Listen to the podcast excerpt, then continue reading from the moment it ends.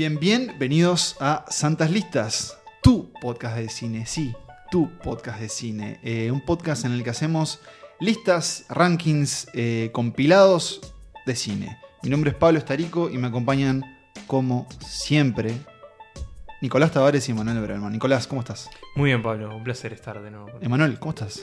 Eh, muy bien, muy contento eh, con este episodio que lo debíamos.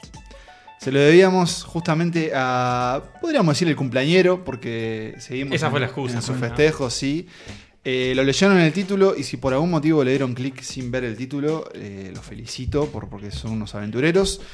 Hoy es un episodio sobre una figura crucial en la historia del cine del siglo XX, siglo XXI, eh, el señor Clint Eastwood. El señor Clint Eastwood, padre de Scott Eastwood y de otro montón de hijos. El Maradona no del cine en no ese sentido. reconocidos. ¿no? Eh, Eh, por lo menos 8 dice Wikipedia. Sí. Por Ah, lo menos. Al ¿no? menos ocho. Ah, Al menos. Y también varias familias repartidas por ahí. Sí, sí, picaflor importante que Clinton. Sí, muchas bocas que mantener. Pero hoy no Por eso nos- trabaja tanto. Necesitaríamos otro, otro podcast para meternos en la vida personal de Clint. Hoy vamos a hablar de una de sus facetas cinematográficas, eh, su faceta actoral. Porque Clint Eastwood, así como es un actor muy prolífico, estamos hablando de... Esto es una forma muy fácil para mí de medir cuan- cuando un actor tiene, tiene una gran filmografía. Si entras en su Wikipedia y te manda a otra página, Porque tiene un es porque tiene un montón de películas. Anexo Claro. filmografía de Clint Eastwood. Eh, Clint Eastwood tiene no solo discografía, tiene un montón de, de artículos. eh, pero bueno, además de ser un actor, es un gran director de cine. Sí. Pero hoy decidimos concentrarnos en su carrera actoral de alguna forma porque es lo que lo. Lo que lo hizo conocido y, eh, Claro, y igual empezó, lo que van a ver después cuando empecemos a hablar de las películas Se es van que a las dos carreras se mezclan mucho. Exacto. Pues si hay algo que le gusta al Clint director es contratar a Clint actor. Sí, se lleva muy bien. Se lleva muy bien. eh, es, una, es el actor fetiche de Clint Eastwood. Coincide mucho en la visión Coincide mucho en la artística visión, del proyecto. Antes de ir a, a esta lista de alguna forma de, de- de roles esenciales y una rareza, llamémosle. Primero de todo, agradecerle de nuevo a Inés Bortagaray, Mm. la invitada de nuestro anterior episodio, ¿no? Las películas de tu vida con Inés Bortagaray, que tuvo unas palabras muy lindas con nosotros después de, de la grabación. Eh, lo pueden escuchar, así como todos los episodios de Santa Listas, tantos en Spotify, Google Podcast, Audioboom, etc. Y si por algún motivo están llegando acá por primera vez, de nuevo, hacemos lista de cine y hay varias formas de comuni- comunicarse con nosotros. Nos pueden escribir en santaslistaspodcast.gmail. En Twitter nos encuentran como arroba polentapodcast, que es nuestra casa madre y que también hay otros podcasts muy interesantes ahí para, para escuchar. Eh, también tenemos Instagram, un gran Instagram, arroba santaslistas. Por ahí hay, una, hay un boletín, una newsletter, eh, que la Ah. encuentran en tinyletter.com barra santaslistas. ¿Se acuerdan? Y en cualquiera de nuestras redes van a ver nuestras otras redes. Sí, Eh, sí. Hay Letterboxd también. también hay Letterboxd. Hay está- gran archivo de Santa está- Lista, es algo que sí. no estás mencionando y es muy importante. Pero está actualizado, ¿eh? Hay Sí. un gran archivo de Santas Listas que es un Google Docs eh, disponible para todos, donde están las listas de todos los episodios, así como los links a esos episodios. Que hay que decir, el, el- el link no está disponible, pero si lo quieren, o sea, se lo podemos facilitar este, por Y lo un pueden módico ver en precio. la, en la descripción del episodio. Ah, está ahí bien. donde dice Ahí va. qué Sí, hacemos en este capítulo, abajo ahí lo encuentran. Sí, pero si no lo piden. Y atentos porque yo suelo poner pistas en el gran archivo de, Ah. de episodios futuros. No les conté eso a ustedes, ¿no? Sí, Igual, sí, yo ¿lo- lo, he visto. visto? yo lo he Igual, hay- vi Pongo hay- tipo feeling de blanks. Sí, hay dos.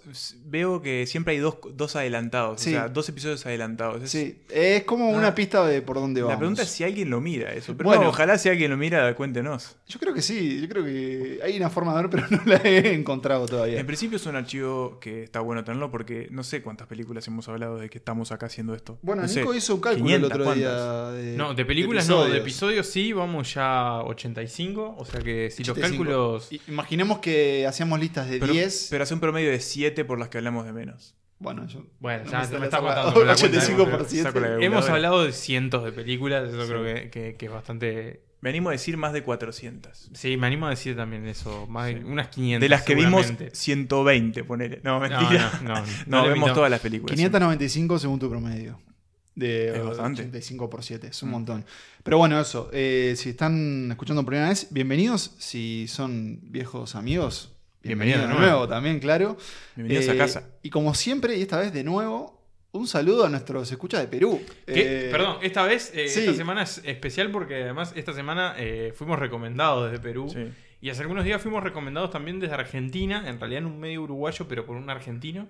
Sí. Así que, que estamos recibiendo escuchas de varios lugares, eso nos pone muy contentos. Mucha calidez. Y también nos llegó eh, algo que a mí me alegró el corazón y es un me gusta en Instagram Uh, sí. de la hija de la directora Añez Bardá, de la afinada directora lamentablemente, que bueno, al este, nuestro community manager compartió una tapa de la edición de Criterion. Criterion es una especie de mega colección biblioteca eh, basada en Estados Unidos que de alguna forma trata de conservar como la- las grandes películas, ¿no? Según ellos. Pero, pero también es como muy, muy cinéfilo. Y bueno, van a hacer, van a relanzar una película de Agnés- ¿verdad? Perdón.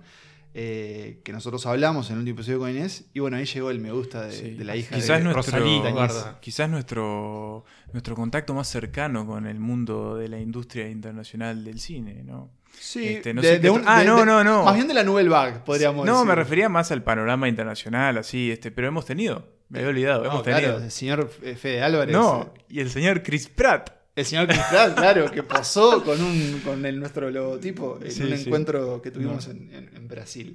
Bueno, mirá, ya aprovecho eh, para hacer el enganche, ¿no? Porque, Con una película de Chris Pratt. No, Ah. con, con artistas republicanos, porque Ah, si, bien, si bien Chris Pratt no ha dicho que es republicano, mm, me huele que... Le tira la gorrita roja. Sí, y le gusta la casa, además. Y bueno, un poco creo que, que- que la idea de este episodio era obviamente, era un gran pendiente meternos con, con algunas de las películas de Clint Eastwood. Hay muchísimas. eh, probablemente volvamos más adelante. De hecho, pu- pueden llegar a escuchar este, alguna otra película de él que no va a aparecer en este episodio, pero que sí tocamos en otros. Por ejemplo, no sé, se me ocurre eh, Cartas de Iwo Jima en el episodio de la Segunda Guerra Mundial. Sí. Es la que se me viene a la mente. No sé Eh, si alguna hablamos, aunque no en un episodio, pero sí en una lista que quedó grabada de eh, Unforgiven, cuando También. hablamos de, Mm. de Cuando Morgan esto, Freeman. cuando esto no era un podcast. Cuando esto era un podcast, era, era, ¿qué era? Fue en una pizzería eso. Sí. Después del cine. No sé qué. Después de ver Rey Arturo. Sí, si mal no recuerdo. Es cierto que compartimos nuestra lista de Morgan Freeman. Hemos- que la podríamos reeditar en este Que, formato. a ver, fue la última lista de juez de lista. Exactamente. Sí. El antecesor directo. de Y les confieso que creo que hemos hablado más de buenas películas y juntos hemos visto Muchas más malas. películas, claro. Por ejemplo, La momia. Por, ejemplo. Oh, Pero bueno, hoy vamos a hablar de buenas películas, por suerte. Y. Que, ojo que Clint no es republicano. Lo Ah, ¿no? fue, pero ya no lo es. Ah. Ahora es. Pasó al siguiente nivel, digamos, ¿Qué es desbloqueó eso, el siguiente nivel que es libertario. Libertario, me encanta. en- en- si tuviera Twitter, tuviera la La serpiente. vigorita, exactamente. Mirá, qué Sí, interesante, no tiene esa actualización. Eh, Sí. Clint protagonizó un episodio muy memorable en una convención de los republicanos, en donde hizo una especie de acto donde le habló una silla vacía No, que, repre- que representaba a Obama. Pero bueno, hoy no vamos a hablar No, de, de política. su carrera política porque él fue alcalde de un pueblo que después va a aparecer en esta Sí, lista. aunque de alguna forma se ata un poco ata, con su sí, cine sí. eh, y calculó con sus pensamientos. Pero bueno, no, no creo que no hay nada más para decir, más que bienvenidos a Santas Listas y bienvenidos a este episodio sobre Clint Eastwood, el actor.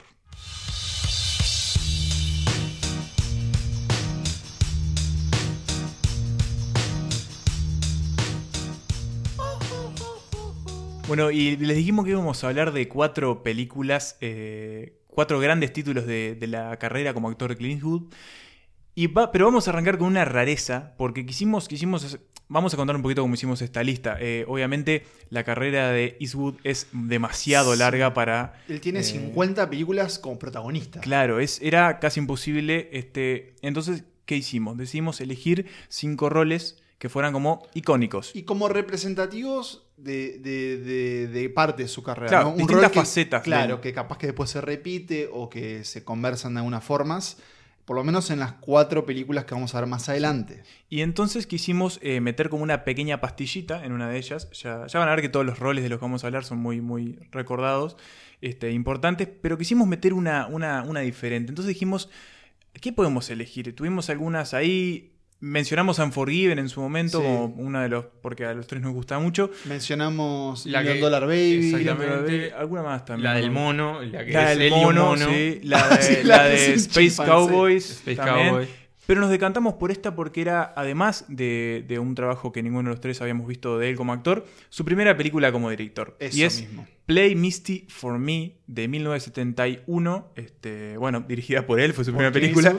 Y protagonizada también por él. Este, Conocida en Uruguay, al menos cuando se estrenó como Obsesión Mortal. Y probablemente va a haber 10.000 Obsesión título pero muy es muy atinada. Es muy atinada a, Por- a la premisa de la película. Comentémosla Brevemente. brevemente, por Sí. arriba. Básicamente, Clint Eastwood en esta película es un DJ muy afamado que tiene un programa muy importante. Eso, en- perdón, un DJ, DJ de radio. radio. Es un Claro, DJ de radio, este, que es en el mismo, en la misma ciudad o parte de California que Big Little Lies, ¿no? Sí, Monterrey. Es, es al lado, al lado de Monterrey. Incluso está es el un- mismo puente. Bueno, es un pueblo que se llama Carmel by the Sea, que es el pueblo donde él vivió durante mucho tiempo y del que fue alcalde incluso Mm. durante varios Que años. es un pueblo hermoso. Sí, muy Un pueblo lindo. hermoso y es un pueblo que está muy, es muy conocido por, por ser residencia justamente de artistas. ¿no? Claro, a or- a orillas del Pacífico y bueno. DJ de radio. DJ de radio que, bueno, eh, es, es muy, obviamente, casi como un calco de la personalidad de Clint, muy mujeriego.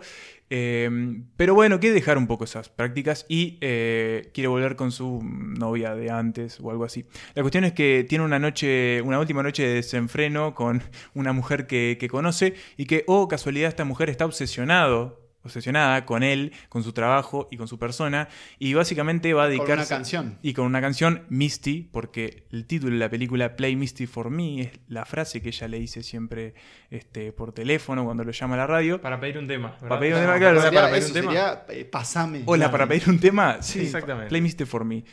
La cuestión es que esta mujer se obsesiona con, con el, con el bueno de Clint, que en esta película se llama David. eh, y bueno, la cosa se va a enrarecer al punto de que va a involucrar muertes, cuchillos, eh, investigaciones y una casa en donde en el medio del living hay un arroyo. Eh, creo que cuando decías que Obsesión Mortal es un título atinado, estabas en lo cierto, porque lo que tenemos acá es, es, es este género, sobre todo creo que más popular en los 80 y capaz que 90, que es este género de romances o thrillers semieróticos en donde... Que se van a la mierda. Eso, donde alguna, alguna de las partes de la pareja es una persona que está desequilibrada mentalmente. Eh, pienso, por ejemplo, en las películas de Michael Douglas, ¿no? Mm. Como en Eh, sí, eh, este, Basic Instinct, perdón, Instintos Mortales, creo que es. No, Instinto no, básico. eh, no, tampoco. Bajos instintos. Bajos, Bajos instintos, Instintos, gracias. Eh, y bueno, como ese cine, ¿no? Como, como casi que como rozando lo pornográfico. No es tanto el caso de, Play Misty No, for Me, No, no. pero está es, como una, la es de una época más, más pacata. Claro, también, ¿no? eh, estamos hablando de los 70. Bueno, podemos dar un poco de, de contexto. Esta película, o sea, su primera película como director, ya llega, bueno, en el mismo año que otra más famosa que vamos a ver más adelante, pero ya llega con eh, Clint Eastwood como un actor consagrado, Claro. eh, después de haber hecho varios westerns con Sergio Leone. Eh, ¿Qué más? A ver. Ya Bueno, estaba Ya consolidado. tiene- claro, ya había hecho Era papeles Clint de, de guerra. Si contamos que él empezó ahí, empezó en el 55, estamos en 1971. Ya llevaba 20 años casi de carrera. Sí. Este, este actor que aparte empezó en, en- en televisión y después saltó al cine. ¿no? Este, un camino que, bueno, quizá hoy es un poco más habitual, pero que en aquel momento era más raro, ¿no? Eran como dos mundos más o menos separados. Pero bueno, Clint Eastwood logró dar ese salto. Y acá está con, con su pelazo y su Bueno, cara tradicional. qué pelazo. Esa de cara lo- como. Una de las grandes cabelleras del cine. Claro. Sí. Esa mirada que, que en inglés se la conoce como el Clint Squint, ¿no? Como, ese, como, ese- como esos ojos entrecerrados y, la boca y ahí la como- boca toda Que torcida. a Jim Carrey le sale muy A bien. Jim Carrey le sale muy bien. Este, básicamente es Clint Eastwood haciendo un poco de, de- de Clint Eastwood, pero, pero bueno, con este condimento de, del peligro. Realmente es una película en la que pensé que Clint Eastwood podía no sobrevivir, que es algo que por lo general no nos pasa verlo en la pantalla. ¿no? Es Esa cosa de este, este hombre indestructible. Pero bueno, acá efectivamente te, te da un poco de miedo. Bueno, eso es una de las cosas, porque vamos a decirlo a los tres, hablando un poco por fuera, fue como, bueno, tal vez no fue la mejor elección hablar de, No. de Play Misty for Me. Fue, fue una rareza y creo que de alguna forma. No la es- pasamos mal. No, a ver.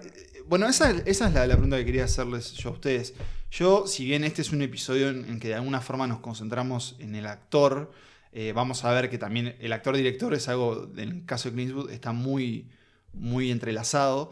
Pero yo esta, esta película la miraba más con ese ojo de, bueno, ¿qué decisiones tomó a la hora de contar esta historia? Y no me parece una mala película en el sentido Ah, de dirección. Ah, Es llevadera, es una película. es llevadera, es, es digamos, para hacer una película de los 70 eh, tiene como, como, como cortes interesantes en la edición. Eh, creo que juega muy bien como con, es- con las sombras y como generar ese suspenso.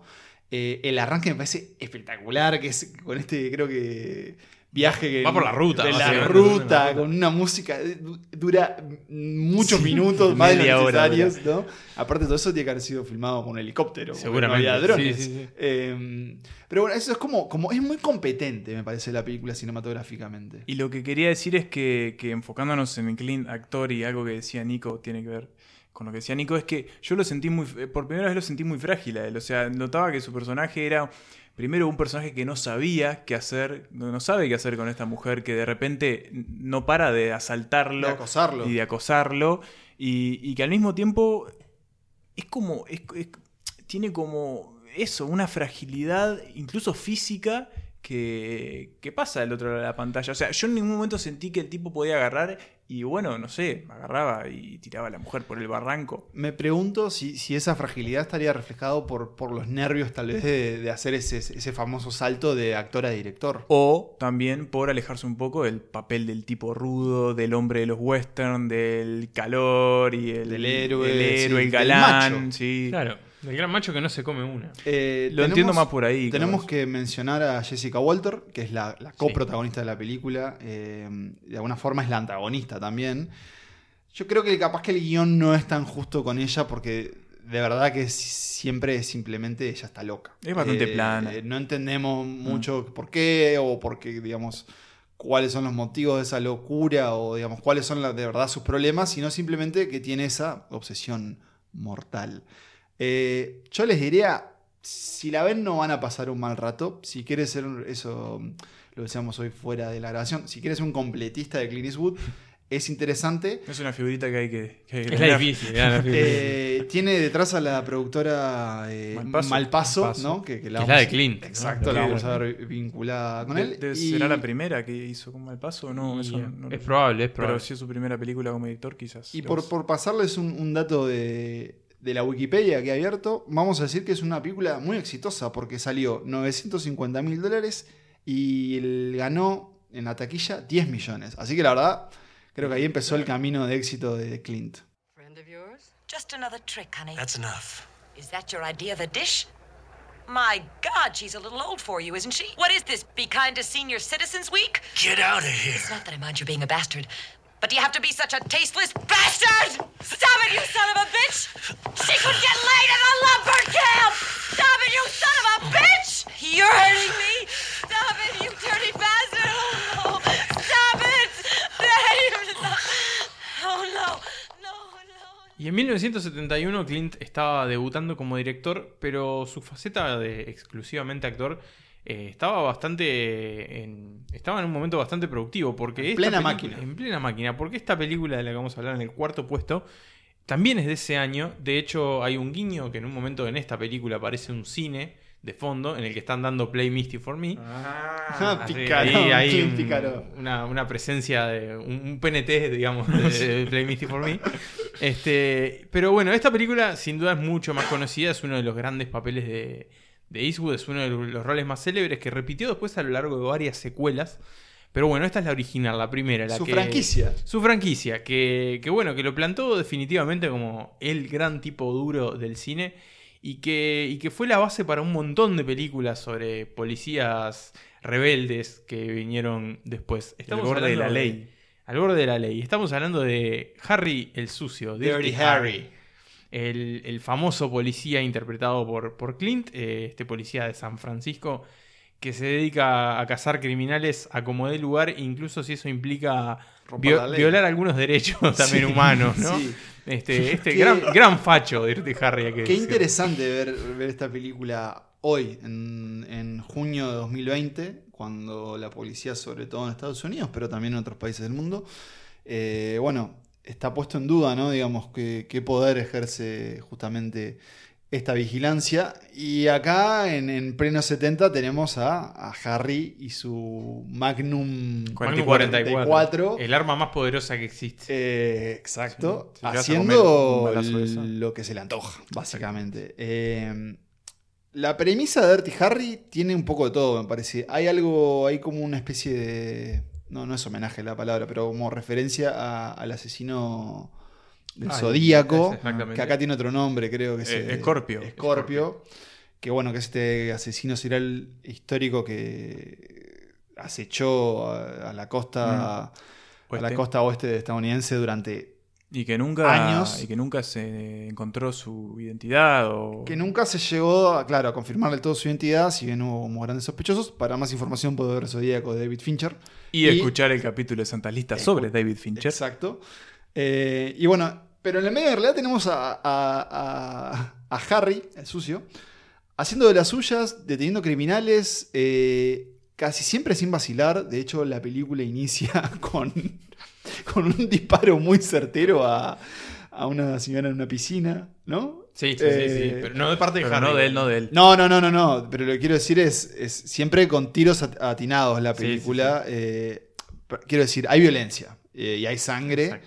Y hay violencia en las calles. Y hay violencia policial. Sí, eh, y contra los negros. También. Que, que bueno. Sí, contra todas las minorías posibles. sí, es todo algo que le gusta mucho a Clint. Porque a Harry, Eh. Harry se nos dice que no le importa nada, que también Sí. desprecia mucho a las minorías, incluso a los blancos. O sea, es como una especie de hombre que odia al mundo. Incluso le ponen un compañero mexicano y ya, Sí, ya sí. es la peor semana de su vida. ¿Qué piensan Eh, de Harry Sucio en 2020? A mí me parece que este tipo de personajes, en plan el héroe de una franquicia, ya no corren. No, Como no. Ya, en los Ya 70 era, turbio. Claro, ya no corren este tipo de que, que- que viola permanentemente los, los derechos individuales de las personas para lograr un bien mayor. Pero, ¿sabes cuál es su problema? O cuál- el problema. Es muy bueno en lo que hace. Claro. Esa es la premisa, ¿no? Que incluso siempre la autoridad dentro de la autoridad en la que se rige él es. Sí, está bien, porque obviamente todo policía eh, está en un, en un sistema donde siempre tiene a alguien arriba, ¿no? Y acá en este caso es. Bueno, necesito al detective Callahan. Sí, es que yo creo que eh, lo que tiene esta película y que por qué digo que no se haría ahora o si se haría sería diferente, porque acá pensemos a Harry el sucio en 2020. Si esta película se hiciera ahora, el foco no estaría en Harry eh, haciendo esto para encontrar al asesino, estaría en Harry haciendo esto siendo juzgado por cómo él hace Claro. estas cosas y eso termina llevándose como el foco de la historia. Sí, Sí, de ese- hecho, él, eh, perdón, Nico, eh, eh, es casi que no vemos mucho el cuestionamiento interno de, de Harry. Es como que, Es él que no siempre- hay. Es que él está, No en, la, él está en su misión. en cierta forma hay un cuestionamiento propio, más bien sobre el final de la película, que más que un cuestionamiento es como, bueno, también esa cuestión de, bueno, los límites que te pone el sistema, hasta dónde estás dispuesto a llegar. Para mí eso, para Y mí hasta- se pudre. Y también hay como una cosa de hasta dónde permitimos que se llegue para Claro. evitar el crimen, ¿no? Porque estamos hablando aparte de los 70, que en las ciudades en particular en Estados Unidos eran lugares bastante peligrosos, ¿no? Sobre todo las ciudades grandes. Eh, Sí, sí. Entonces, bueno, está también como esa cuestión de, de, bueno, si nadie está a salvo, ¿a quién, ¿a quién llamamos para que nos defienda? ¿A la policía o a alguien que esté dispuesto a romper un poco Claro. más? Yo no he visto las, las No, consecuentes secuelas, pero imagino que deben subir un poco la perilla Sí, seguramente. en, en cuanto a las acciones de, de detective Callahan para eso, para lim- limpiar las calles, como se dice, Claro, ¿no? porque además... si- A ver, para- va- igual, vamos a aclarar, tampoco es que va disparando No, gente en la no, cabeza, no, ¿no? no, no, pero Si- bueno. De hecho- si dispara, te dispara en una pierna, Claro, pero un si tiene que torturar, tortura. Si de hecho, tiene que matar, mata. tiene bueno, algunos, problemas con sus propios jefes porque entiende que, que no puede pasar ciertos límites que le gustaría obviamente pasar para encontrar el, el fin mayor. Yo eh, quería destacar, porque no lo mencionamos, que me parece muy bueno el retrato o, o cómo, cómo está trabajado el tema del asesino acá, porque enseguida sabemos quién es. O sea, en el primer, la primera escena de la película sabemos quién es y toda esa persecución y cómo el propio sistema termina eh, haciendo que este tipo quede libre una vez que lo atrapan, porque bueno, sucede, es una película del 71, lo, lo lamento. Eh, es muy interesante eso, cómo, y cómo a partir de ahí él empieza a jugar con el sistema para ir contra, contra Harry. Eso me pareció como de lo mejor de la película. Es, es también un, un papel, eh, y ahora hablando un poco más sobre la labor de Clint, es un papel que trae mucho de, de sus trabajos anteriores, eh, sobre todo la confianza, ¿no? Es un tipo que cuando está, cuando la cámara está sobre él, eh, transmite confianza, es como que siempre donde está parado está como adueñándose del lugar y tienen casi como esos, este, a mí me pasa con Clint Eastwood que, cuando está, por ejemplo, un primer plano, ¿no? Y que lo vamos a ver más adelante en los westerns, hay como microgestos en, en esa cara que además se va llenando de a poco de arruguitas y que de alguna forma la van a ir haciendo más expresiva, eh, incluso cuando ya sea un actor Veterano. se- claro, sextagenario, octogenario o nonagenario, como, Como se lo pudo ver en La Mula, su última película como actor. Eh, Igual no nonagenario no era ahí todavía. no, es verdad, estaba Ahora late es verdad, estaba de octogenario. gordo, es verdad, es verdad. Eh, pero cómo, cómo maneja muy bien, bueno, la mirada, ni que hablar, eh, también la boca, ¿no? Y rara vez, por ejemplo, ves como esas, tiene como un, un- como un catálogo de sonrisas que van desde, desde siniestras, desde, bueno, la, la frase famosa de esta película es este... Sí.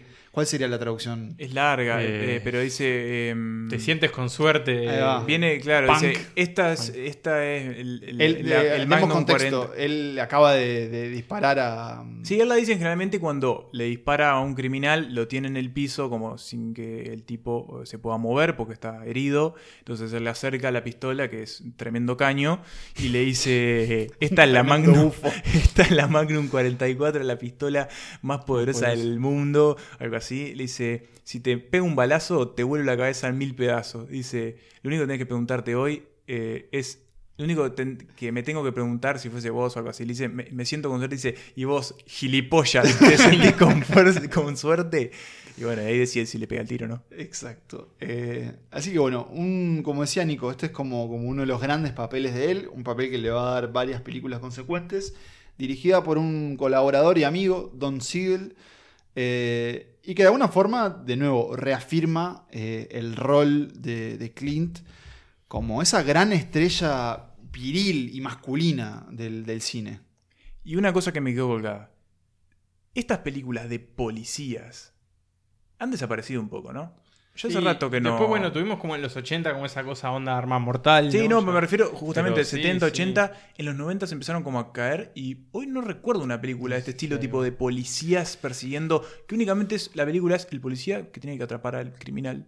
No lo recuerdo así. Eh, me puse a pensar específicamente y Bueno, Quizás haya más series que películas. Sí, me, pa- me sin- parece que se corrió en la televisión eso. Sin sí. duda que, que el, eh, la novela negra eh, en la literatura sigue siendo mega vigente y, y, mm, o sea, muchos bestsellers vienen con eso.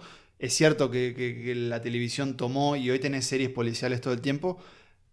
Y en el cine creo que lo que ha pasado es que hemos visto tanta película de policía que ya es un género en sí mismo, entonces buscarle la fórmula para no repetir es, sí, difícil. Y si vos repetís, terminás haciendo porquerías como La Corazonada o Perdida, en, donde, en donde se agarra de ese lenguaje y no puede adaptarlo porque simplemente lo copia. Entonces no la, te la sale. cora- la corazonada está, no está buena. No, no, no, no está nada buena. eh, Pensé hasta, que- hasta donde vi. pensé que valía la pena. Pero yo entiendo lo que sí. Por ejemplo, esa escena que es la típica, la, la- la- Claro. entrega tu arma, dame Claro. la placa. Eh, Eso, la de las oficinas. Claro. la- eh, Yo creo que se perdió y No me quejo igual, o sea, está, yo qué sé. Y, y les Es planteo una pregunta que quiero, que quiero que respondamos al final. Y es, ¿qué actor hoy en día, ¿no? que trabaje, digamos, un- ¿qué, estrella de Hollywood ocuparía el lugar de Clint Eastwood? ¿Lo respondemos? Más adelante.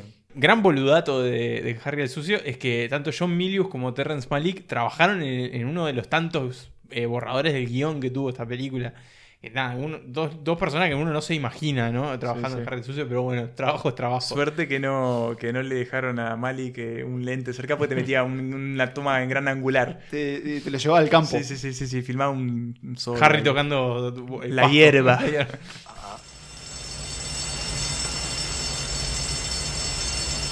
I know what you're thinking. Did he fire six shots or only five? Well, to tell you the truth, in all this excitement, I've kind of lost track myself. But Ian, this is a 44 Magnum, the most powerful handgun in the world, and would blow your head clean off. You've got to ask yourself one question. Do I feel lucky? Well, do you, punk? Y de las calles eh, setenteras de San Francisco, hacemos un gran salto eh, geográfico y temporal. Nos vamos al 2008, Mm, Sí. A- al Detroit eh, post-crisis o en plena crisis. eh, Según e- los que económica. saben, una de las ciudades más feas de Estados Unidos. Sí, Una y de más de, de- de derrumbadas, digamos, Sí, sí, sí. también, ¿no? que en su momento fue cuna de la industria automovilística del mundo y que después se vio arruinada justamente por las crisis económicas. Y corresponde que hablemos de auto porque la película que vamos a mencionar ahora en este top 3, bueno, este top 5, en este puesto número 3 de películas de Clint como actor, es Gran Torino, dirigida por Clint Eastwood y, como decíamos, estrenada en 2008. Y yo diría que una de sus películas de, digamos, de en este milenio, de las más reconocidas, de las más celebradas, ahí como mano a mano con, con Million Dollar Baby. Eh, no recuerdo en los premios Oscar, no, No, no estuvo muy, no figuró mucho. no pero... figuró tanto como Million Dollar Baby. No, Million Dollar Baby sí ganó. Pero sí la recuerdo como una película eh, muy repetida en el cable. eh, que acá en Uruguay tuvo su público y Clint Eastwood siempre, Siempre tiene un tiene un público. público. Se ve que nos tiran los- los veteranos Sí, fachos. sí. Bueno, bueno. Eh, en Uruguay eso, Woody Allen y Clint Eastwood siempre... Y Polanski. Siempre llevan gente al cine. Eh, Y bueno, Gran, Gran Torino, esta película de 2008, eh, nos interesaba de alguna forma traerla en este ranking porque tenemos a este, este otro Clint que es el Clint veterano. Mm. Eh, y yo diría más bien el Clint amargo, Cascarrabias. cascarrabias. Viejo de mierda. No, con Eh, sus películas con un tono medio gris. Sí, gris verdoso. Sí. desde la fotografía sí. y sobre todo de- desde el alma de estos personajes. Eh, en este caso, la- bien breve por si no la vieron, la historia de Gran Torino tiene a Clint como un viudo que vive en un barrio que ha perdido, digamos, de alguna forma eh, su calidad de, de América, digamos, ¿no? Porque se han mudado muchas familias coreanas. No, no son coreanos. Son como una etnia china. Son como una- ahí va, de- del sudeste asiático. Perdón, estaba pensando en la guerra. Exacto. Él peleó en personaje. Corea. Él es Exacto. veterano de la guerra de Corea. Pido disculpas, parezco Clint Eastwood, con- confundiendo, confundiendo pueblos. Pero y es cosas. él el de 90 años o sos vos. Eh, de alguna forma lo mismo. Pero sí, eh, él como excombatiente de Corea y este vecindario que se ha visto. eh, sería como lo contrario a la gentrificación, ¿no? Muchos de lo que eran sus vecinos, estas familias modelos estadounidenses, se han ido justamente por esa crisis y los inmigrantes han, poblado su vecindario para el disgusto de él. Eh, tenemos como de alguna forma la antítesis de, de este protagonista, que es un joven vecino, eh, con el que va a entablar una relación y que de alguna forma va a hacer que este personaje, voy a decir, entre comillas, reviva. Eh, no quiero adentrarme mucho más en, en como en el gran conflicto. Sí agregar que así como tenemos a estas familias, también tenemos a varios maleantes, eh, latinos, asiáticos.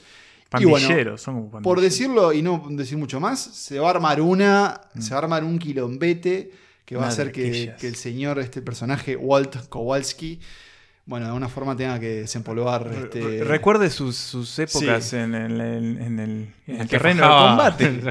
Qué interesante Gran Torino, ¿no? Porque es un protagonista sumamente apático, que Sí. desde el primer momento, Y eso, como, como Harry el sucio, ¿no? Son tipos amargos que, que odian a todo el mundo. pero que acá incluso cada interacción de él es siempre, siempre está todo mal. todo Walt, mal, ¿qué pasa? sí. Bueno, sí, perdió a su mujer.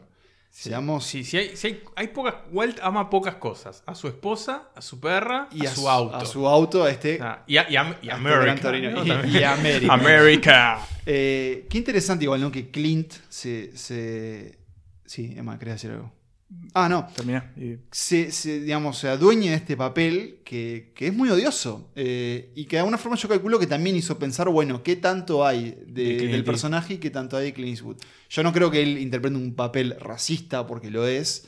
eh, no creo que él lo sea tampoco y es, es medio raro que en No, de Hollywood- hecho, tengo entendido de, de haber leído la biografía de Clint Eastwood, que aparte la estoy viendo acá enfrente mío porque Pablo también la tiene, eh, la de Patrick McKilligan, que en realidad lo que resalta es que en realidad él nu- nunca fue racista. ¿no? Justamente siempre está como esa, esa visión de Clint Eastwood como un tipo muy conservador y, y que, y que representa ciertos Y valores. nosotros hicimos el chiste de viejo facho. pero- Exacto. Pero que para, para su época, en cierta forma, quizá hoy sí se ha visto como un tipo Claro. retrógrado y conservador, pero que en su época en realidad era bastante progresista en ciertas cosas. Eh, de bueno, hecho, bueno, en el amor libre. en Amor también. Libre. También, claro, sí. De hecho, bueno, a esta película se le reconoce que al elenco que tiene, por fuera de Clint Eastwood, ¿no? Todos actores que realmente pertenecen a la etnia que están retratando Sí. y que, digamos que, que, bueno, que, que- que no es una etnia que Y, tenga no, mucha y visibilidad. que los retrata de una forma muy humana. Porque en realidad Gran Torino es cierta redención Claro, de este personaje de Walt que eso. arranca como un. Esto es 2008, ¿no? Así que estamos eh, a varios años atrás, pero que probablemente votaría Trump si fueran esas elecciones. Y que va a comenzar, bueno, a descubrir que no, to- no todo está en blanco y negro. Para mí esta es la última gran película de Clint Eastwood ¿Como director? como director. Uy, ah, bueno, por, por extensión como actor. Eh, por eso, porque para mí es como. Es, es- yo cuando la vi, la vi hace mucho tiempo. eh, no la vi en el año que salió porque yo era muy chico, pero la vi después, creo que en el cable. Y, y me como esa, esa sensación. Yo venía con toda esta carga. Bueno, Clint Eastwood fue, creo que fue una de las primeras que vi de él, además. Eh, estaba este tipo que bueno, conservador, no sé qué. Y me encontré con como una película que tiene un humanismo tremendo. Y, Muy sensible de alguna forma y- también. Y de alguna manera, como que muestra este desdoblamiento de personaje, tal, lo tenés a él que es como sumamente repudiable, pero es como lo rascan, lo rascan, y en el final, al fondo, tenés como este, un tipo que, que saca la cara por sus vecinos que básicamente han invadido la forma de vida que él tenía. A, Eh, a los que le dice, por ejemplo, al principio, este, bárbaros, ¿no? Eh, Bárbaros en sentido de Sí, que no sí. son humanos, ¿no? Por sus Y- tradiciones. Y que también ta- le ayudan como a recuperar ciertas cosas. Por ejemplo, esa, esa escena muy, muy graciosa, que no me acuerdo si es un funeral o un cumpleaños, no me acuerdo. Que va a la casa de ellos y está lleno. Es Es, es un- cumpleaños. es una celebración. Una sí, sí, celebración. sí. La película empieza con, con el funeral de la. El- de sí, pero cuando va él a, la casa de los vecinos. Que claro. vos- es muy divertida esa escena, él interactuando con ellos. Es como, como que, que lo sentís su lados. incomodidad y, Sí. todos- y como él se va como soltando a poco. Y no, y sobre todo por esta cuestión de, de- de la, de la perspectiva de, de él como, como racista o como a veces como tener solo un lado de la, de la moneda, como quien dice. Dos años antes de Gran Torino, el tipo estrenó Cartas de Iwo Jima, que fue, al menos no recuerdo, una película que humanizó al ejército poder, japonés en la Segunda Guerra Mundial como pocas veces se hizo en el cine. O sea, el tipo dijo, vos, estos que pelearon contra nosotros también eran personas que tenían cosas para defender. eh, y bueno, eso te muestra un poco que, que, bueno, a veces las apariencias o, o el, o el run run no es tan... Sí. A mí igual me pasó con, con Gran Torino, eh, más allá de que como película, o sea, digamos como la parte, digamos, de dirección de Clint sí, Eastwood, formal. me- Formal a mí me- me parece estupendo. Me parece sea, muy bien. eh, Clint Eastwood es un tipo que tiene un estilo muy sobrio. De hecho, bueno, eh, es en parte famoso siempre por terminar de filmar antes de lo previsto y por bajar el, o sea, por no pasarse de presupuesto. Que en realidad siempre es como que de Sí. cierta forma él también hace como una especie de trampita, ¿no? Para que no pase eso. Qué trampita, Eh. Por ejemplo, filma todo muy rápido. Este, Ah. Filma tipo a una toma, vamos. Bueno, vamos, eso vamos. te iba a decir. Hoy, hoy Muy nosotros, económico en su- nosotros, Es muy eh, económico. Antes de grabar bromeamos por, por, un- por un chiste. de- Bueno, David Fincher, que hoy lo mencionamos más temprano, es conocido justamente por hacer repetir a sus actores una toma 200 veces. Y claro, con Clint Eastwood, cuando los actores cuentan de cómo es su trabajo, es como dice Nico, es expeditivo. rapidísimo. Una claro. toma salió bien, seguimos. Eh, también eso resulta en, en películas. Así le sale más de prolija, ¿no? Claro. Exactamente. Pero Gran Torino no ibas, a- no, no ibas por ese eh, lado. eh, por ese lado me pareció muy destacable, pero por otro lado no me, no me gustó tanto. ¿Mirá? Más bien por una. Me, me pareció que tiene como una cosa medio paternalista también, ¿no? Esa cosa como de, de en su vínculo con los vecinos y tiene como esa cosa así también de, en cierta forma de del hombre blanco que los viene a salvar, ¿no? En cierta forma. No lo había también. pensado. Sí, pero de alguna manera ellos también lo salvan Pero a al él. mismo tiempo también tiene Y eso. creo que eso queda como patente en la película. Y esa cosa en realidad que en cierta forma me pareció que es como una especie de coming of age también.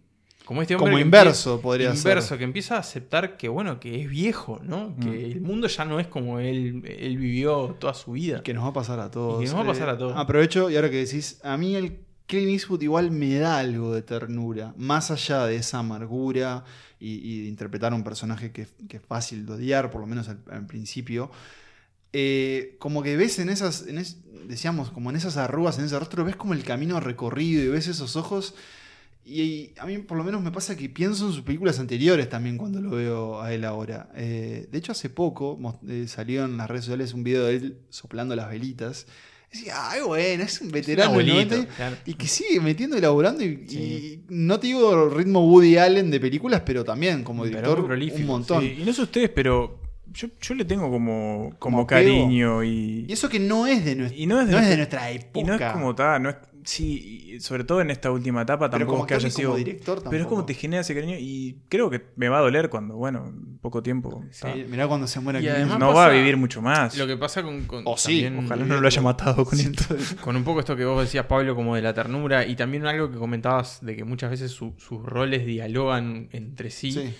Es que Gran Torino, en cierta forma, tira abajo algunos conceptos de películas como Dirty Harry, ¿no? Como, bueno, ¿cómo sería Dirty Harry de viejo? Claro, ¿no? no, lo había pensado. Como así como en Forgiven también, en cierta Claro. forma, es cómo sería el Clint de los western de viejo. Sí. Este, me Sí, parece que también ha jugado mucho con eso, con Como- el paso del tiempo y y con el- revisitar lo, hecho. Y como el justiciero ya fuera de, fuera de su brillo, Claro. ¿no? ¿Y ¿Qué lugar tiene en el mundo de hoy también, no? Y de alguna forma el, el auto en la película representa eso también. Es Mm. como es- no solo obviamente representa el, el brillo de esa América. Y la ciudad también. O sea, no por nada está en Detroit. Claro, bueno, él trabajaba para Ford, Claro. se- se- el personaje trabajaba para Ford. eh, y de alguna forma es bueno, como siempre está ese, ese mambo con los autos de tratar de mantenerlos en su mejor momento, aunque el tiempo pase. Y bueno, y con las personas eso no se puede hacer. Eh, me parece que Emma lo resumió muy bien. Gran Torino es una de las grandes últimas películas de Clint Eastwood, así que si no la vieron, corran a verla. Perfect. A pull lock and a chain. How you doing, Martin, you crazy Italian prick? Waltz, you cheap bastard. I should have known you'd come in. I was having such a pleasant day. Uh, what'd you do? Uh, chew some poor blind guy out of his money? Gave him the wrong change? Who's the nip? Oh, he's a uh, pussy kid from next door. I'm just trying to man him up a little bit. You see, kid? Now that's how guys talk to one another. Y entramos en este segundo puesto de esta selección preseleccionada, valga la redundancia, de películas de Clint Eastwood, El actor. el actor, en un, en un registro que no habíamos tocado hasta ahora y es eh, la película romántica, porque vamos a hablar de un ícono de los 90 llamado Los Puentes de Madison County. Confirmo que es la primera vez que todos la vemos. Eh, confirmado, Sí, de mi parte copiado. De mi parte también. Este, mm, no me era ajena su escena final, eh, muy, muy. Yo no la conocí. ¿No? No. Ah, yo la, la tenía muy Sí, sí. Estamos hablando de una escena en la lluvia. en la lluvia. Sí. sí. Pero ni idea del No, contexto. no, ni idea. Ni Sí, nada yo sabía más. que, yo sabía que va a iba a pasar lo que voy a decir ahora. Yo lo que más sabía de esta película es que había puentes. Nada más. Debe ser porque Eh, en el título dice. eh, en- bueno, en español creo es Los no, puentes de claro. Bueno, pero mm, esta película que se estrenó en 1995, de nuevo dirigida por el señor eh, Clint Eastwood, tiene como protagonistas a Meryl Streep eh, en un papel en el que es una ama de casa en una granja en Iowa. Italiana. Eh, es, es Francesca. tana, ella es italiana, se vino, este, nada, con... con- conoció hasta a un, a un hombre norteamericano en Europa y se vino con él y bueno, hasta, En la Segunda Guerra Mundial. en la Segunda Guerra Mundial, porque claro, esta película está ambientada en los 60 y en la actualidad, en la actualidad de los 90, ya vamos a explicar por qué. Eh, y bueno, esta mujer que tiene una vida muy monótona, corriente, que, que empieza a, a darse cuenta que sus hijos le dan cada vez menos bola porque ya están más grandes, empieza a entrar a la adolescencia, su marido no para de trabajar, este, básicamente ella se siente como que es una robot al servicio de la casa y bueno, es un sentimiento que creo Y que- y que esos- era muy de la época y que también, esos ¿no? sueños que aún una vez tuvo, Mm. ya no sabe si los volverá a tener. Y que bueno, eso también, ¿no? El y paso no del se van a tiempo. cumplir, ¿no? Claro, la certeza de que tu vida de acá hasta que te mueras va a ser eso. Y un día, eh, cuando su familia se va a un campeonato de novillos. Se van como una de estas ferias. Sí, sí, sí, una feria de- campo. en el que la hija va a presentar un, un novillo, una, una vaca, no sé qué era. Eh, Nunca lo vemos. Nunca lo vemos. no, había, vemos no había en el- presupuesto en para. En el carrito. Aparece. Paréntesis, eh, Esto es explicar lo- los puentes de Madison para el, para el público millennial. ¿no? Porque sí, yo porque- no sé cómo habrá sido el caso de ustedes, pero eh, yo le. me estaba- estás cortando el cuento emotivo. Perdón, nada. Yo le comenté a mi madre está viendo esta película y Sí. se, ¿Cómo- cómo no se la le abrieron los ojos. Sí, mis claro. padres también. Bueno, y ella, este, su familia se va a la feria y queda, queda ahí en la, en la casa, este, con unos Dale, días Manuel, libres. y con unos aparece días li- Clint Eastwood. y aparece Dale. Clint Eastwood en una camioneta, se baja y le dice, señora, ¿sabe dónde queda el puente? El puente de Madison. de Madison? Robert Kincaid, fotógrafo Fotógrafo de la National de la Geographic. National Geographic. Eh, y bueno, y ahí va a florecer un amor este, prohibido entre los dos, que los va a tener a flor de piel en cuatro días, en el que va a tener, van a tener que decir qué van a hacer. Qué sorpresa me llevé cuando me vi derrumbado emocionalmente por esta película. No sé si a ustedes les pasó, pero a mí me pegó. No te voy a decir para el llanto, no lloré, pero por dentro estaba. eh, como, Flojito. como pasmado ante, ante este amor que te hace creer justamente que en estos cuatro días estas personas se encontraron y estaban destinadas a encontrarse. Y bueno, estaban destinadas a estar juntas. No se los diré por si no la vieron. Calculo que, que si tienen más de 30 la vieron, si tienen menos, capaz que no. Eh, pero Los Puentes de Madison me quedé como muy sorprendido de lo buena que está esta película. Sí, Eh, no sí. solo por su historia, Me, me esperaba algo como mucho más. Más, más empalagoso. Más, empalagoso. Sí, y de nuevo, perdónenos si estamos pecando de, de neófitos ante este, esta parte del cine Clint Eastwood, pero, pero de verdad. Sobre todo porque bueno, cuando hicimos esta como preselección teníamos a estos roles de, de- de- hombre rudo y acá lo contrario, o sea, sí, también como un hombre siempre como muy viril, Muy de mundo, ¿no? muy masculino, cae, se saca la remera, Pero muy sensible también. Pero eso, siempre sensible como al arte, a lo que le pasa a esta mujer. Creo que. atento y, y como, escucha, como escuchándola. eh, Y hay, hay como detalles muy, muy interesantes para mí que, que hacen un poco la relación esta nueva que nace. Por ejemplo, en esta familia todos golpean la puerta. Todos golpean la puerta, salen la puerta, se golpea a ella y dice, la puta madre, no me golpeen la puerta, piensa. Y este tipo, la primera vez que entra en la casa, la puerta la cierra tipo con una suavidad Es que etérea. Todos, todos sus movimientos eh, del personaje. eh, es una película que, que- que gran parte de ella es, es muy simple porque son dos personajes hablando y conociéndose. eh, en un diálogo en una mesa, en un diálogo en un auto, en un diálogo, bueno, en un puente, por ahí.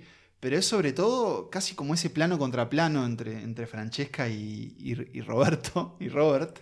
eh, pero manejado como con una fineza a la hora de contar que, que me, me sorprendió eso justamente cómo, cómo, cómo de alguna forma hipnotiza, ¿no? Como, cómo hipnotiza ver a alguien enamorarse.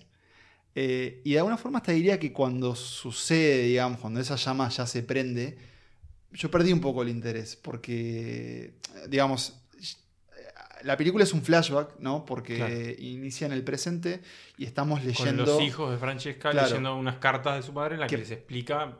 Acaba de ¿Qué morir ella. qué pasó? madre. Claro, les cuenta este amorío. Entonces vemos justamente eso. Abro un paréntesis. Los, lo peor que tiene esta película son los hijos de Francesca. Eh, sobre todo el que interpreta al hijo. Los actores son malos, pero después quiero decir algo sobre eso. Dale, a mí cada vez que volvíamos al presente Pero, era como...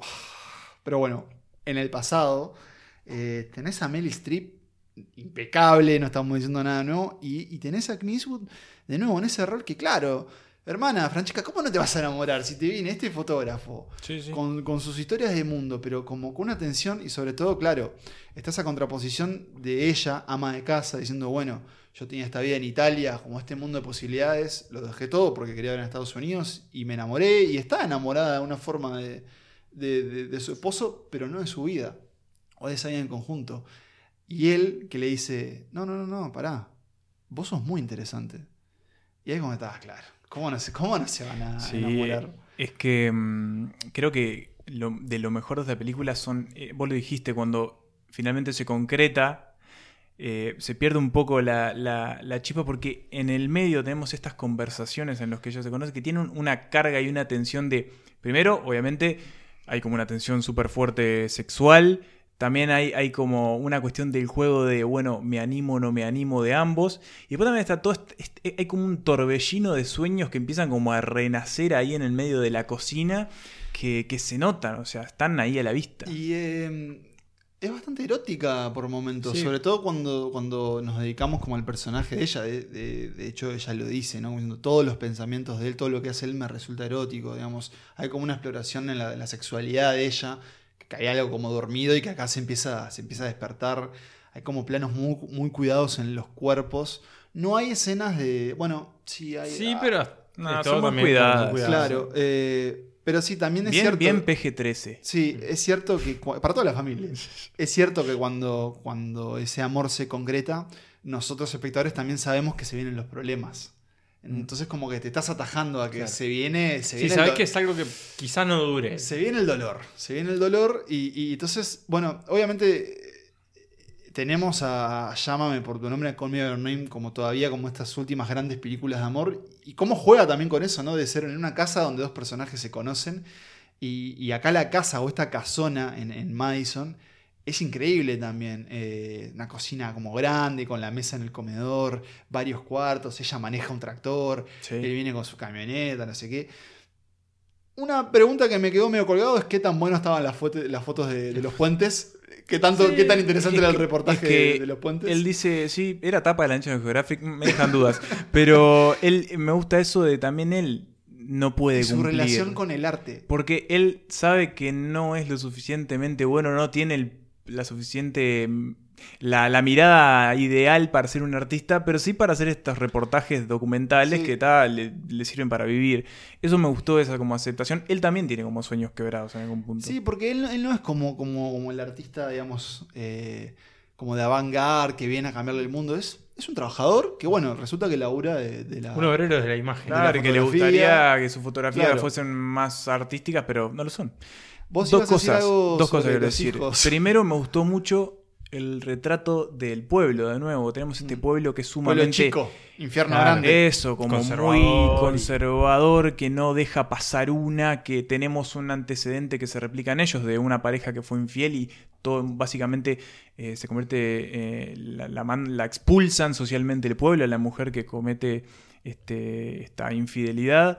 Y, y bueno, como eso se replica en ellos me gustó mucho. Y después sobre los hijos, los hijos, los actores son malos, sí, eso es cierto. Cuando empieza la película te, te decís, esto es una película de cable. De, Eh, pero ni pero siquiera. me gustó mucho cómo la historia de su madre Cambia los empieza hijos, a sí. cambiar a ellos y cómo se replican sus propias historias. Eso me pareció que está muy bueno.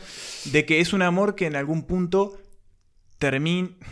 Iba a decir un spoiler. Pero no lo sabemos el spoiler porque lo, aparece al principio. Un amor que termina a los cuatro días en los hechos físicos. Mm. eh, se sigue como, sigue como proyectándose hacia el futuro, incluso generaciones adelante. Eso me pareció como muy tierno y me gustó mucho. Es, es una prueba de que a veces lo único que se necesita es, bueno, lo único no, pero es un buen guion y dos actores y, Sí. y- Bueno, y obviamente un gran director. Eh, a mí me gusta mucho también cómo, lo decía antes, la, geografía de, cómo usa esa casa, de cómo filma esa casa. Eh, y no sé, ahora no sé Nico vos qué pensás, pero no, y vos también, Emma, ¿no les pasa que esta película transmite como cierta emoción todo el tiempo cuando estamos en ese flashback? Como, como esa especie de que, bueno, son cuatro días, pero son días largos y son como llenos de posibilidades en este campo, en este pueblito. Sí, creo que, que, bueno, la película es bastante larga también, va más de dos horas y media. Pero, Pero no se me hizo nada. no se hace larga, pero al mismo tiempo es como esa cosa de, bueno, son cuatro días que lo estamos viviendo casi con la misma intensidad que ellos. Sí, ¿no? Es que me parece que hay una frase de él, de, de Robert Kincaid, que creo que le dice algo así como: eh, Tengo que descifrar cómo contener una vida en cuatro días. Y me pareció como muy. Le- él le dice, no ella, sé, no sé. no sé si, no sé si puedo, con- no es como contarte toda mi vida, no sé si puedo compartir toda mi vida en cuatro días. Claro, como así. condensar como abrir toda la eso, vida. condensar toda mi vida en cuatro días. Que bueno, es un poco. Es como una pequeña abertura a la vida de ambos. Una gran, eh, emocionante y dolorosa historia de amor, Los Puentes de Madison, y de alguna forma, bueno, esto podría decir que Santas Listas descubre eh, Los Puentes de Madison. ¿Es, ¿En español es Los Puentes de Madison? Los Puentes de Madison. Sí, sí, sí. Y, y también de alguna forma reafirma que Clint Eastwood es un gran director. Aprovecho este espacio antes de ir al puesto número uno para mm, comentar algo que no habíamos dicho y me parece importante también, y es la relación que hay entre Clint Eastwood, actor-director, con el estudio Warner Bros. Porque ahí se generó una alianza de décadas eh, y casi todas, si no me equivoco, sus últimas películas seguro, son Sí, estrenadas por, por Warner, ¿no? Es como que es un, es un director que le corresponde a Warner Bros. y que sería raro que saque una película ahora fuera de ese estudio. ¿Saben quién más está muy generando como ese vínculo? Dígalo. Bradley Cooper. Mm, pilluelo. Y acá es donde de alguna forma vuelvo a la, a la pregunta que hice antes y antes de ir al puesto número uno, que, que vamos a tener cosas para decir. Pero yo creo que Bradley Cooper, que trabajó para Clint Eastwood en, en El francotirador, si quisiera podría ocupar a una forma ese rol. Mm, sí. Es un tipo Lástima que- que... hizo Nace una estrella, que es una porquería. Es una gran película, como decía, como por- decía Emma. gran como porquería. decía Emma en este audio editado por mí. Es una gran película. Eh, pero que, que yo creo que podría como heredar esa Sí, tradición. es cierto. de actor-director. Sí. Bradley Cooper, bueno, lo conocimos medio que por comedia, ¿no? Por, por qué Claro. pasó ayer. Sí, pero enseguida cambió como el rumbo. Pero se fue poniendo Mm. más serio. eh, tiene como ese encanto. Es un de- tipo muy seductor, o sea. es un tipo muy seductor. Mucho más cari lindo que Clint, ¿no? No, pero pará. Pero pero- para vos, Clint época- Eastwood tenía una facha, vos. o sea, ¡Claro! No, yo no te estoy diciendo que no fuera No, no, no. fachero, pero bueno, si lo, lo comparamos pelo a pelo, me quedo con Bradley Cooper. Mm, no sé, Yo que no sé, a quién, porque ¿eh? vos, la- el- el- si Clint O sea, te mira fijo. El Clint Eastwood de hoy con el Clint de, por ejemplo, de los 60. Sí, sí. Yo quiero ver cómo te va si el próximo Clint del que vamos a hablar te queda mirando fijo si le aguantas la mirada cinco minutos. Yo, te, yo bajo la cabeza. Nobody'd buy it. Why do you say that? Well, six publishers have told me so. No big deal. Whatever it is that makes an artist look like an artist to the world is just a feature I don't have, that's all. Hmm. Maybe you have to convince yourself first. Maybe. Maybe you have to ask yourself why it's an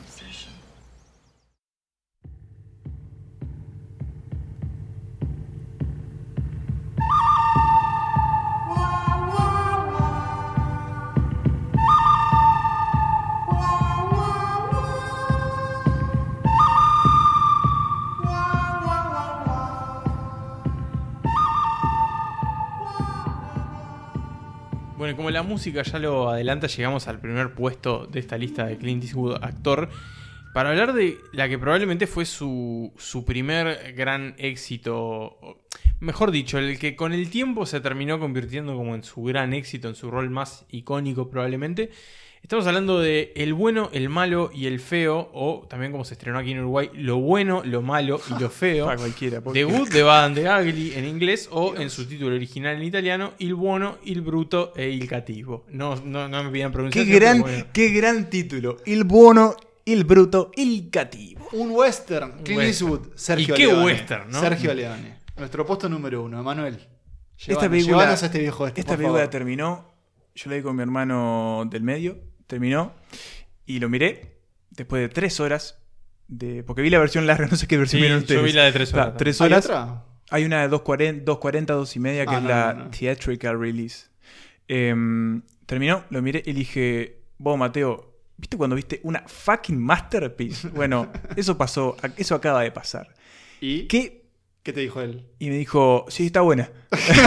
Dije, No, pero "Bueno". efectivamente te queda como esa sensación de tipo, acabo de ver una de esas películas que me voy a acordar toda mi vida. Me divertí. o sea, vamos a empezar, no había- ninguno de los tres la había visto. No. Eh, era un gran DB. Era una de mis grandes pendientes. Era una también de mis Y no grandes sé por qué. Supongo justamente por, Por lo su que decís vos. extensión y Las por- horas maestras, uno a veces, y como así como el otro Como para adelante, como decía Inés el episodio pasado, a veces uno les tiene como un cierto miedo, entre comillas, ¿no? Que- Mm. como un respeto como que hay que perderle a Sí. veces. y- Pero ¿no les pasó que desde que arrancó dijeron, ah, Sí. bueno, estoy... Eso. eh, Arranca y es como que. ah, pero sí, pero era esto. ¿Por qué lo demoré? Eh, A ver. vamos a contextualizar. El western murió. Sí. Guagoniza. Como género murió. Guagoniza. Hemos tenido. Murió, murió. o sea, ¿Lo enterró Clint Eastwood con Unforgiven? Y bueno, hay gente que dice que sí. Hay gente que dice que sí. O sea, lo enterró en el buen sentido, quiero decir, que ¿no? sí, Porque Unforgiven es también, un peliculón. Digamos que- O sea, así como, como, como Scorsese enterró a los gangsters ahora con Irishman. Ta- eh, Volvamos a decir, enterró en el buen sentido. Sí, sí, sí. eh, Sí, sí, sí. eh, Lo que en inglés Le dio una ponerle sepultura de el- lujo. El, clavo al ataúd, Claro. creo, ¿no? Eh, el western murió. Como género, como género redituable, como, como, como apuesta de los estudios, murió. Pero claro, en esta época, ¿no? Estamos hablando del año 66. Estamos Era- tirando Apogeo- tiros para arriba. En el apogeo del, además, Spaghetti Western, porque esto es una Correcto. película Eso. filmada en España, y no sé si llegan a estar en Italia, Sí, pero eh, gran en parte Italia. en España. Con Eh, producciones a full entre Estados Unidos y estos países. Y con todos actores tanos, que Claro. es muy gracioso verlos hablar doblados. en inglés, que están doblados. Sí. Eso me, me llamó mucha atención, salvo los eh, tres protagonistas del título, que son Clint Eastwood, el bueno, Blondie, eh, Lee Van Cleef, el malo, o que hay unas versiones que tiene un nombre que no es Ojos de Ángel, que es en la versión que lo vi yo, Es, en inglés es Sat- sentenza. Sentenza, y en italiano, perdón. el mejor personaje de la película, el feo Tuco, que no me acuerdo su nombre larguísimo. Tuco Eh, eh, Bonifacio, Ben- algo así, Benito, Benigno, Benito algo así. Pacífico, Fa- uno es. Pacífico que buenísimo. que- Tuco Ramírez, el apellido. Tuco Ramírez. pero es un Para, nombre- no, para los amigos. Sí, sí, sí. Tres eh, forajidos. eh, Perdón, Tuco Benedicto Pacífico Juan María Ramírez. Sí, nombrazo. Conocido como la rata según eh, Según- Blondie. Sí. Sí, le dice rato. Eh, bueno, tres forajidos en el medio del salvaje oeste que van a cruzarse y descruzarse permanentemente en la búsqueda de un tesoro enterrado eh, en un cementerio. Y no precisamos. Y un poco más de contexto, más durante la guerra civil estadounidense. Eso. Yo decía, el western murió y a lo que iba con eso es que, claro, te an- nos anteponemos a esta, a esta obra, gran, grande obra maestra del cine. Y hay, hay, hay lenguajes, hay códigos que reconocemos, reconocemos los, los primeros los planos de esas miradas, reconocemos ese suspenso que se va a dar antes de un tiroteo. Eh, Es una película de tres horas cargada de silencios y que sin embargo te tiene ahí aferrado, en este caso al sillón, ¿no? Pero sin Eh, un minuto. Sí. No le desperdiciado, sobra sí, un minuto. Eh, y una maestría en la edición. Y claro, es genial verlo de alguna forma por primera vez en nuestros ojos, porque tenemos un montón de, de- de códigos que reconocemos, pero acá los vemos usados como deben ser usados de alguna forma.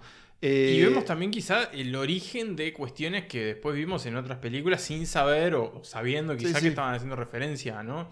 Mm. Ni que hablar eh, el cine de Tarantino, le vemos un montón de cosas que viendo esta película decís, está así claramente la Sí, sacó sí. de acá. Me, me gustaría concentrarme, eh, y ahora creo que deberíamos anunciar, tenemos que hacer un episodio de western. Sí, creo que sí, nos lo debemos. Sin duda. 25 películas de western, Sí. según Santas Listas. 25 episodios sobre 25 25 temporadas sobre el western. Eh, quería, quería concentrarme justamente en, en el bueno, en Ah. Clint Eastwood y, y en ese papel. Hoy estuvimos como adelantando mucho justamente la presencia de él en cámara, eh, su forma de alguna forma, su forma de, de ser. eh, acá es como. Su como- forma de caminar. Claro, a ver, pensemos por ejemplo en la introducción del personaje, ¿no? En la que un montón de otros rufianes básicamente quedan como que congelados ante este hombre con su gorro, su poncho y sobre todo su puntería. Eh, yo pensaba en una cita de Spielberg que en algún punto llegó a decir que las películas de superhéroes eran Los nuevos los western. nuevos western. Y pensaba, lo pensaba como al inverso, es decir, de alguna forma estos tipos, varios de ellos, son como, como que tienen poderes a la hora de disparar, ¿no? Sobre todo eh, Blondie, que es un tipo que te puede sacar el sombrero de un Donde disparo, pone el ojo, pone, pone, la, la, bala. bala, y, y romperte una cuerda, ¿no? Exacto. Eh, y creo o- que es eso, es una presencia. O sea, Sí. muchas veces ni siquiera es habla. casi un mito. Es casi un mito esta cosa de que en realidad aparte es el bueno, pero hasta ahí nomás, porque también es un Claro. personaje bastante ¿Qué es, turbio. qué es ser bueno en el, Claro, en el lejano oeste. lejano oeste? Y eh, bueno, hay que destacar en realidad que Clint Eastwood venía del western. O sea, él básicamente se inició en el western eh, en televisivo, como habíamos dicho hoy, en una serie que se llama Rawhide, que la protagonizó durante un montón de años. Este, bueno, él tenía como un poco esa duda de encasillarse en el western, pero bueno, lo llamó Sergio Leone. Y terminaron haciendo tres películas juntos. Esta en realidad es la tercera La- parte de una trilogía. la trilogía del un- dólar. Por un puñado de dólar, de dólares. eh, por unos dólares más. Por unos dólares y más. esta tercera. Y Eh, hay una cuarta que es casi como espiritual, que es Érase una vez en el oeste. Bueno, claro, que ahí ya se habían peleado Leone y, y Clint Eastwood. Este, aunque algunos, bueno, siempre Clint Eastwood dijo que Leone en realidad fue para él una gran influencia. Y bueno, por eso Clint Eastwood no estuvo en Eras una vez en América, que bueno, se suponía que iba a estar. Ya que, ya que lo mencionamos, vamos a hablar, quiero hablar brevemente de Sergio Leone porque me Sergio. parece, me parece que no se le da como la importancia que tuvo este tipo para todo lo que vemos. ¿Cómo no?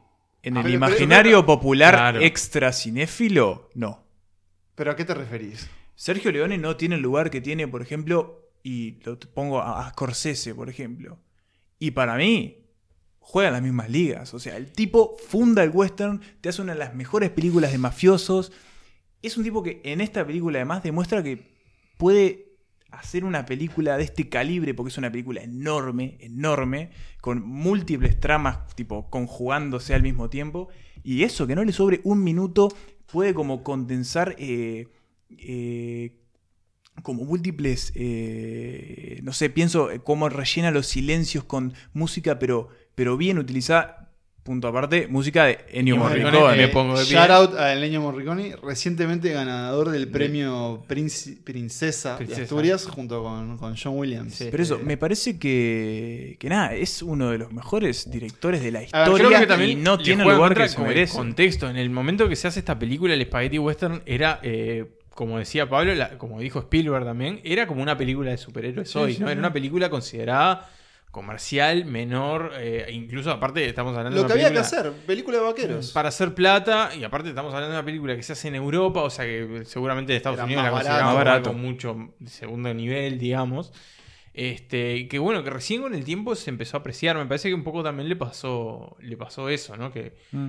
más allá de que después hizo las dos eras una vez, que bueno, creo que ahí ya sí está jugando como en otra, en otra categoría. Pero eso, me parece que estas películas, por el contexto en el que sale, es que le termina pasando un poco eso. Más allá de que es la película que termina de convertir a Clint Eastwood en un ícono, ¿no? Justamente. Yo, no sé, ¿ustedes vieron las anteriores? No, no las vi.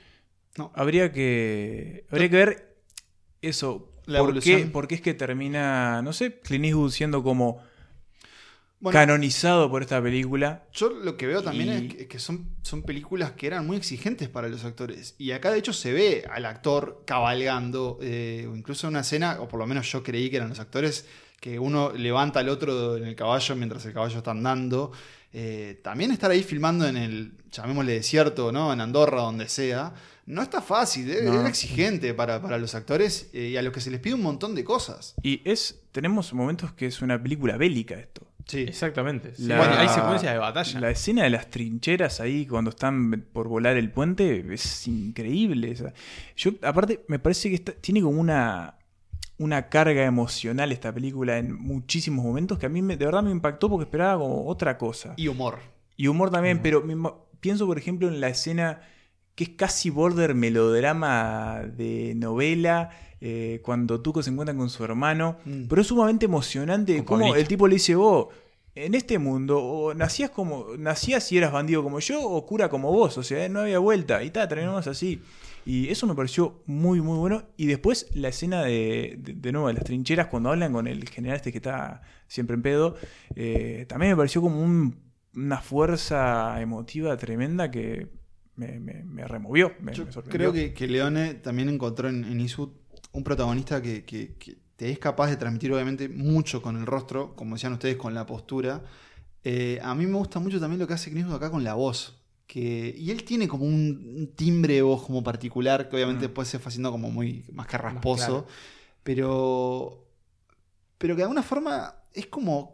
Es difícil no verlo y decir, claro, este tipo estaba hecho, nació para hacer cine, nació para que lo veamos en una pantalla gigante. Aparte esta cosa del tipo alto, musculoso. Buen mozo, de nuevo, una de las mejores cabelleras de- del cine. eh, Y igual Y a con pesar est- de y todo- con estilo, ¿no? Con estilo y a pesar de todo eso también con corazón, porque lo vemos en un par de momentos de la película, eh, bueno, dándole un poco de confort, eh, o al, al menos lo, lo que puede hacer, digamos, por soldados que están Ah. muriendo, que están al borde de la muerte, ¿no? También Sí. esa cosa de... Es muy interesante cómo la guerra rodea toda esta aventura, ¿no? Porque no deja de ser una aventura para ellos o una búsqueda de, de- Sí, del del, tesoro. del tesoro y en el y a sus costados va pasando la- las desgracias, van de batallón en batallón, o sea, encuentran gente que está en la malísima, tirada ahí, aparece en el carruaje despanzurrada. con un piloto, eh, con un conductor muerto. Sí, es muy interesante cómo los rodea como todo ese horror a ellos y ellos están como, nada, en, ese, en esa búsqueda. También tiene, tiene ese elemento que es obviamente la, la avaricia de estos hombres que básicamente lo que hacían era sobrevivir para tener plata y tener plata para sobrevivir. Pero claro, te mantiene todo el tiempo eh, expectante porque la traición es como que está a la vuelta de la esquina. Sí. Todos se pueden volver... eh, Hay un juego de alianzas y de en traiciones que es del otro. maravilloso. Sí, sí. Eh, Es una que- película que para mí amerita una revisión constante, o por lo menos, yo no, te digo que, bueno, lo voy a ver de nuevo enseguida que terminó, pero decir, bueno, Yo por, tenía muchas ganas, te digo. por favor que restrenen esto en cine, vamos todos para ahí. Dos, Eh, pre- dos preguntas les quiero hacer. sí. La primera me lo olvidé, así que empiezo por la segunda. Hay un documental en Netflix sobre eh, que se llama Desenterrando Sad Hill, que no lo pude ver, pero me dejaron muchísimas ganas de ver, que es eh, un grupo de fanáticos de esta película que fueron a buscar el cementerio del final de la película, Sí. que obviamente es un set armado, no es real, pero que había quedado como sepultado, nada, por el tiempo, la arena, o sea, se perdió y ellos como se juntan, son muchos fanáticos, está entre ellos el líder de Metallica, por ejemplo. Bueno, James Hetfield. Hetfield, claro, de hecho, en esta película está la canción de Ecstasy of Gold que Metallica la toca, por ejemplo. Que es un temón. Es un temón. sí. Y, y bueno, parece que bueno, se reúnen y hacen como todo y lo desentierran y es como un gran homenaje a la película. Lo quiero ver porque parece que está bastante interesante. Y después le quería preguntar... Para, ¿y cuál era la pregunta? Eso si lo habían visto. Ah, no, no, No, no. no, No, lo conocía. Está en. Netflix. Está en. Netflix. Eh, y después le quería preguntar, porque obviamente películas como esta, eh, ustedes lo dijeron, traemos como, entendemos como muchos códigos que vimos después, pero también tiene escenas muy icónicas. El final es como muy, muy, muy icónico. Y Es- quería preguntarle si ustedes lo conocían o lo habían visto alguna vez. Sí. Yo llegué eh, virgen a este final, así que... Yo había visto el yo duelo. ya lo había visto. De hecho, no sé si no lo vi en facultad. Eh, hoy le dije más temprano que no recordaba cómo terminaba ese duelo. Eh, o de alguna forma, como se le dice en inglés, ese Mexican standoff, que es cuando tenés a los personajes Frente a frente. frente a frente, apuntándose. eh, apuntándose todos unos a otros, a una forma. Eh, pero claro, es una escena que creo que, que- que te diría que es tan célebre como, como el carrito de bebé que cae en el acorazado Potemkin, ¿no? Sí, Es fue como- replicado miles de... Claro, y como este, sobre todo ese ejercicio. Claro, lo cómo vi- va acelerando la edición a medida que. Y la música va, com- va compasando, las reacciones de los actores. Es el no lo viste, pero lo viste en realidad. Claro, o sea- es, es eso mismo. Eh, debe ser interesante los comentarios de YouTube de esa escena. Después me voy a meter ahí. Porque, claro, a ver, de nuevo, no estamos descubriendo el oro en este No. caso, con, con el bueno, el malo y el feo. Pero sí nosotros nos topamos con esta eh, mm, legendaria actuación de Clint y de esos hechos que suceden, esos hechos mágicos en el cine que sucede cuando un actor y un director.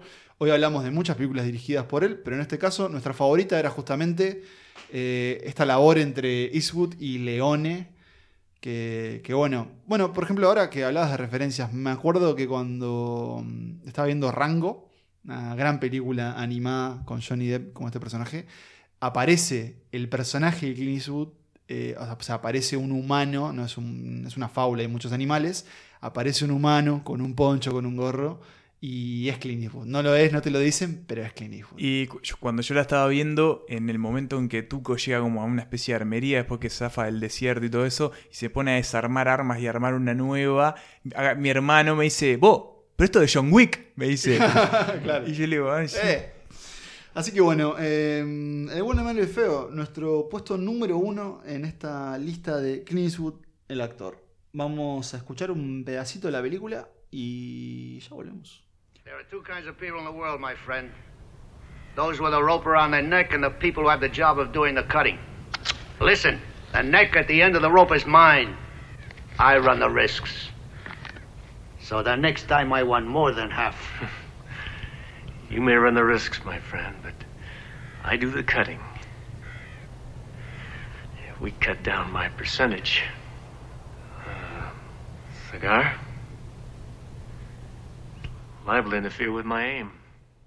Llegamos así entonces al final de este nuevo episodio de Santas Listas eh, con las películas, una selección caprichosa, ¿por qué no?, de- del cine Clint Eastwood.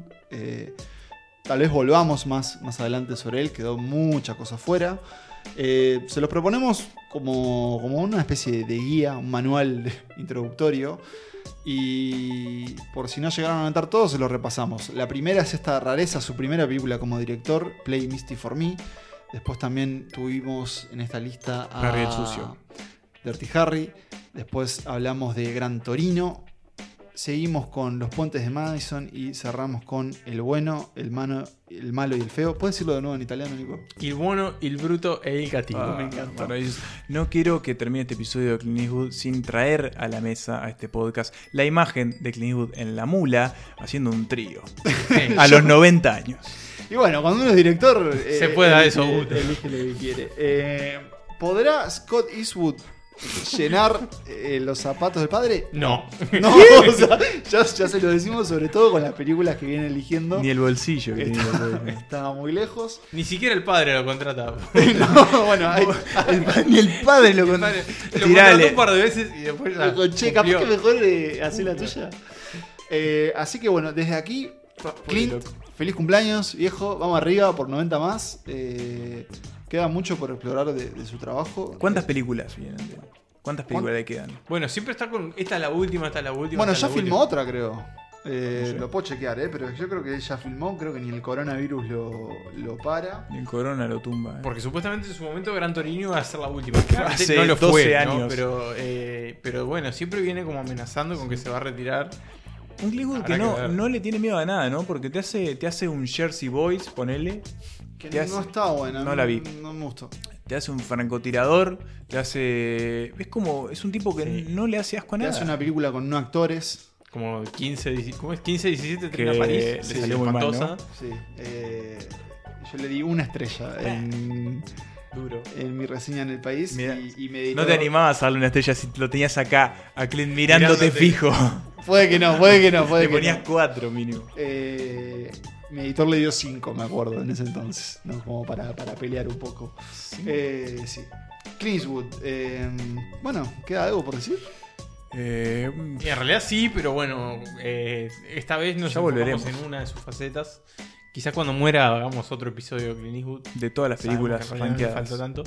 Eh, por una cuestión simplemente de, de edad, digamos, cuando uno ya llega a los 90 ya sabemos que no hay mucho margen. Una cuestión de naturaleza. Exactamente. Perdón, nos faltó mencionar a Richard Jewell. Ah, Bueno, claro, esa fue la última. más- la más No nueva. fue la mula, claro. en la que no mula. está, eh, solo No, como no, director. solo, solo director. Claro. Últimamente viene como alternando. Una te la actúa y otra no, digamos. ¿Qué, qué tiene entonces en carpeta el hombre? Por lo pronto no figura un proyecto en carpeta, pero ojo, porque suele pasar que de repente te enterás que Warner Bros. tiene una nueva película de Clint Eastwood Sí, pronta. como Así nos que, pasó con Spike Lee hace un mes. bueno, y ya que hablamos de Spike Lee, Sí. ¿podemos adelantar nuestro próximo episodio? Exactamente. Va a ser de Paul Rudd.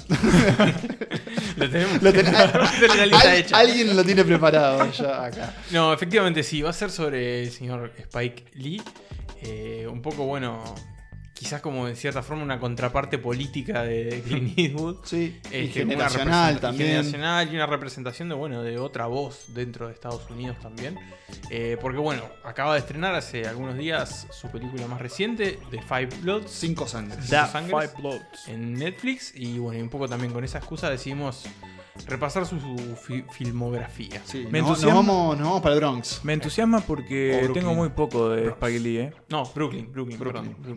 Tengo muy poco visto. Bueno, Creo que eh, arranco por Old Boy, después sigo por. No. No. Old Boy por Chirac. sigo. Um, una que es eh, The Blood of Jesus, Sí. que es de vampiros.